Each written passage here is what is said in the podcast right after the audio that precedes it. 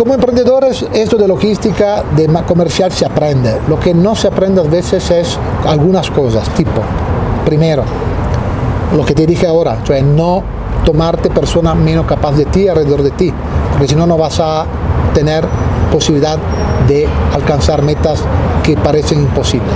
Segundo, acepta de haber cometido errores, admite los errores, porque si no lo admites, no lo vas a reparar y si lo vas a reparar, lo vas a repetir.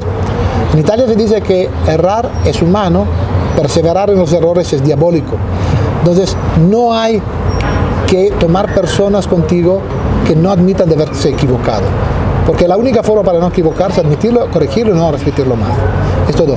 Tres, hacer con que la gente toda participe y se siente empoderada del trabajo y tenga la sensación de ser los dueños del trabajo que hace de la compañía.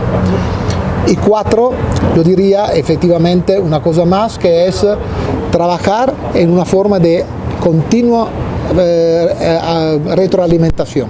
En el sentido que cada vez, cada momento, las personas tienen que aceptar la retroalimentación, positiva y negativa. La negativa es como el check-up. Si no lo hace a tiempo, pues te puede morir, mientras que si lo hace a tiempo puede corregir. Y por último, no fundamentarse, no basearse solo sobre la primera respuesta superficial. Ir a fondo, ser curioso, buscar a fondo y ver si hay algo más. No la primera respuesta, porque simplemente la primera respuesta es la más simple, no necesariamente es la mejor. Por último, esto en general, aprender a hacer las preguntas correctas, porque si haces preguntas equivocadas, tendrás respuestas correctas a preguntas equivocadas y consecuentemente tomarás decisiones equivocadas.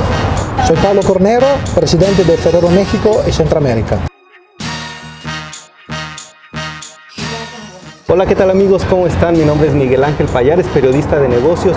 Hoy estoy con Paolo Cornero. Él es el presidente de Ferrero para México y Centroamérica. Paolo, muchas gracias por esta entrevista. Muchas gracias a ti, Miguel. ¿Quién es Ferrero en México, por ejemplo? Ventas, crecimiento, productos, eh, tienen plantas aquí en México. ¿Quién es, en resumen, esta compañía? Ferrero México llegó en 1992 y estamos aquí desde entonces 27 años. Somos una compañía que factura más o menos 6 mil millones de pesos. Somos la líder del mercado de chocolate total con 24% a valor.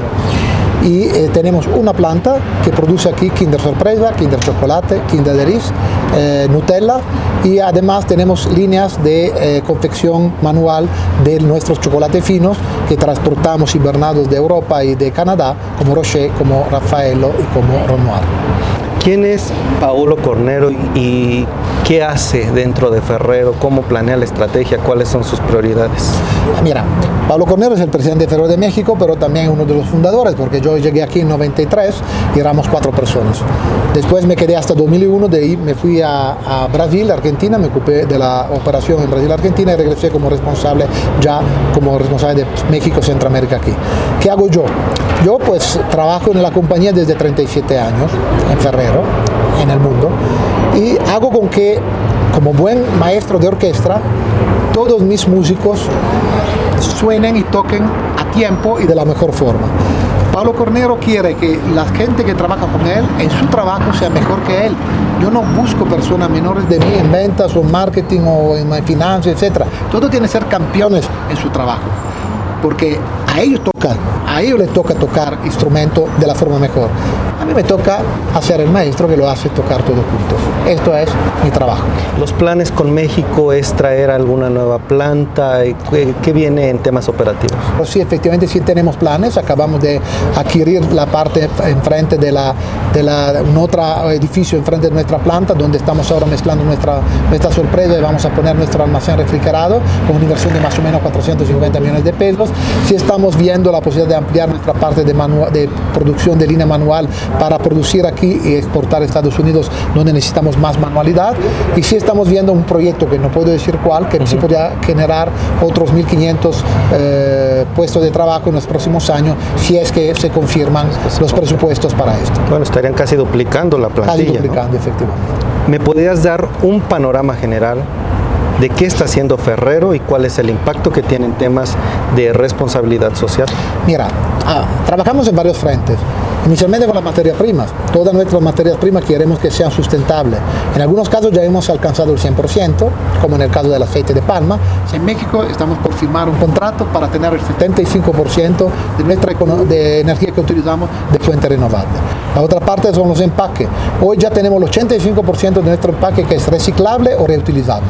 Lo que queremos llegar de aquí 2025 es estar al 100%, Perfecto, entonces van creciendo 6% de crecimiento en ventas, están planeando, están invirtiendo en México, están creciendo, temas de sustentabilidad. Pues Pablo, un gusto tenerte en esta entrevista. Fue un placer. Fue un placer. Eh, esperamos de vernos pronto. Muchas gracias a tu audiencia también. Muchas, gracias. Amigos, llegamos al final de esta entrevista. Mi nombre es Miguel Payares. Hoy platicamos con Paolo Cornero, quien es el presidente de Ferrero para México y Centroamérica. Que tengan muy buena tarde y hasta luego.